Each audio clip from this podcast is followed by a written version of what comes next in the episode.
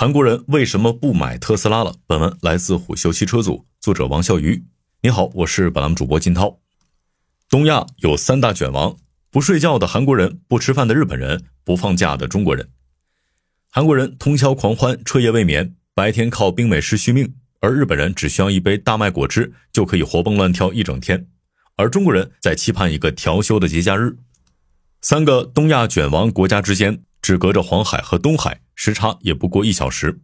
三个国家的首都之间的飞行时间也就两到三个小时，但他们之间的差异可是大相径庭。比如，韩国人现在都开什么车呢？韩国本土的起亚、现代、吉尼赛斯还是能见度最高的三大品牌。但跟以前不同的是，现在韩国街上偶尔会窜出特斯拉的身影。不过，在国内的北上广深等一二线城市的道路上，经常能够出现被特斯拉包围，或者是车管所被特斯拉包场上牌的情形。而在韩国首尔，哪怕是在首尔三大富人区，特斯拉在路上的能见度也远不如梅赛德斯奔驰的电车。用“仨瓜俩枣”一词来形容特斯拉在韩国的销量，似乎并不为过。根据韩国 YTN 电视台的报道，自从2017年进入韩国市场之后，在2020年，特斯拉达到了进口电动汽车市场占有率巅峰百分之八十六，此后逐年下降，在2023年只剩下了百分之二十一。继韩国人不睡觉、不生孩子之后，现在韩国人也不买特斯拉了。特斯拉在2019年进入韩国市场时，曾掀起过一轮抢购热潮，韩国人甚至还在特斯拉门店排着队看车。但近年来，韩国国产品牌在电动车上不断发力，买特斯拉的人就少了很多。其实，在韩国，特斯拉看起来应该是能大杀四方的存在。要知道，韩国的国土面积约十万平方公里，跟我国的浙江省差不多大小。而且，南北两大城市首尔与釜山之间不过四百公里，坐高铁也就两个半小时。即便是到了冬季，按照特斯拉续航里程打五折的习惯，跑一趟电动车釜山行也并没有想象中那么困难。虽然占尽先天优势，但特斯拉在韩国已经属于是摆烂状态。据数据显示，二零二二年特斯拉在韩国的新车注册量为一万四千五百七十一辆，同比下降了百分之十八点三。到了二零二三年，特斯拉在韩国的销量腰斩，第一季度新车注册量只卖出了一千三百零三辆，同比减少了一半。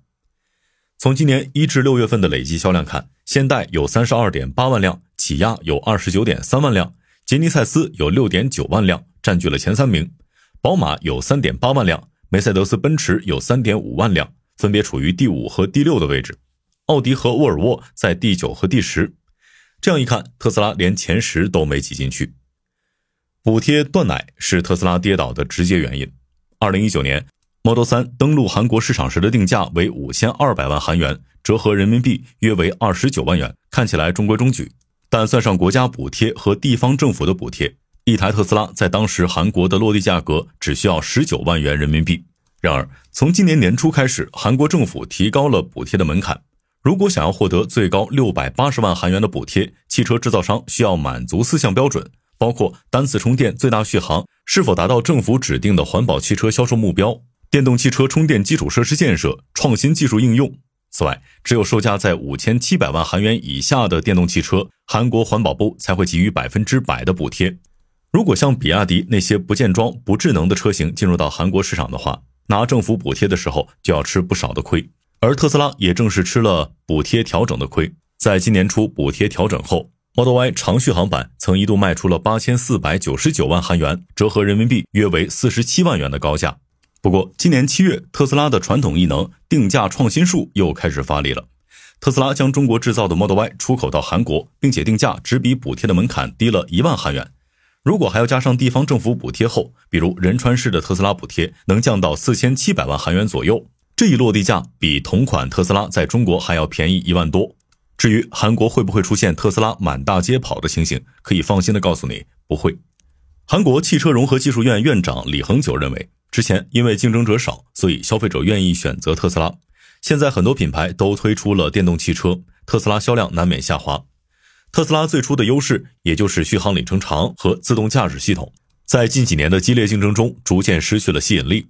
与此相反，特斯拉的质量、售后以及价格不透明等缺点也逐渐显现。在二零二三年上半年，韩国 KICSI 进口汽车服务指数中，沃尔沃获得七十五点七四分，排名第一，而特斯拉得到六十四点九分，排名第十三位。特斯拉的售后服务质量低于韩国进口汽车品牌的平均水平。调查显示，特斯拉没能在服务设施、准确定位问题、履行承诺等方面满足客户的要求。抛弃特斯拉，选择韩国国产品牌，这股寒流势不可挡。与中国市场不同的是，韩国国内始终是由其国产品牌占据大头。二零二二年，韩国国内汽车销量前二十名的车型全部来自韩国本土厂商，包括现代和起亚在内的韩国五大汽车制造商，在本土占据约为百分之八十的市场份额。在切换到电动车赛道之后，就像上海特斯拉现象一样，特斯拉在韩国掀起了一波抢购潮，让起亚和现代如坐针毡。于是，在二零二一年，韩系两兄弟相继发起反击，起亚发布了基于纯电平台 eGMP 的首款车型 EV 六，而现代则发布了首款车型艾尼克五。七月二十七号，起亚公布二季度财报，期内起亚实现收入二十六点二四四万亿韩元，同比增长了百分之二十点零。毛利率约为百分之二十三点一，同比提升了二点二个百分点，赶超以控成本闻名的特斯拉。此外，起亚汽车当期的营业利润率达到了百分之十三，也超过特斯拉同期百分之九点六的营业利润率。但技术方面，起亚目前的实力似乎还不够。从特斯拉 Model 3开始，纯电动车长得越来越像鼠标，脑袋小，身子大，尾巴长。这是因为绝大多数的电车都在极力的追求低风阻的设计，只能把迎风面积尽量缩小。然而，从起亚 EV 五和 EV 九的最新设计语言来看，它硬朗板正的外观造型看起来有点把风阻不当回事了。尤其是前脸部分，起亚祖传的虎啸式设计元素得到了保留。在南洋研究所里，有一座耗资三亿元人民币建设的全尺寸风洞，相当于三层楼高。它拥有直径八点四米的超大型传动轴，能形成最大时速二百千米的强风。只有反复进行风洞试验，才能对风阻和风噪的参数进行调整。据工作人员介绍，这座风洞每天就要吹掉二十五万元。这是韩国唯一的一座风洞。起亚的每一款产品在设计之初都会在这里经历无数次的风洞试验，在保障车辆造型的美观和车身框架牢固的同时，极力实现更小风阻的车身流线。电车没有技术含量，似乎已经成为普遍认知。相较于内燃机而言，电机和电池的技术门槛确实更低，但这并不意味着三电系统的研发已经触顶了。对于绝大多数的电车而言，头上依旧扣着“市区起步快如豹，一上高速慢如驴”的帽子。为了营造肉眼可见、触手可及的高端，越来越多的皮革材料被贴在了车内，但鱼龙混杂的皮革包裹让甲醛问题更加棘手。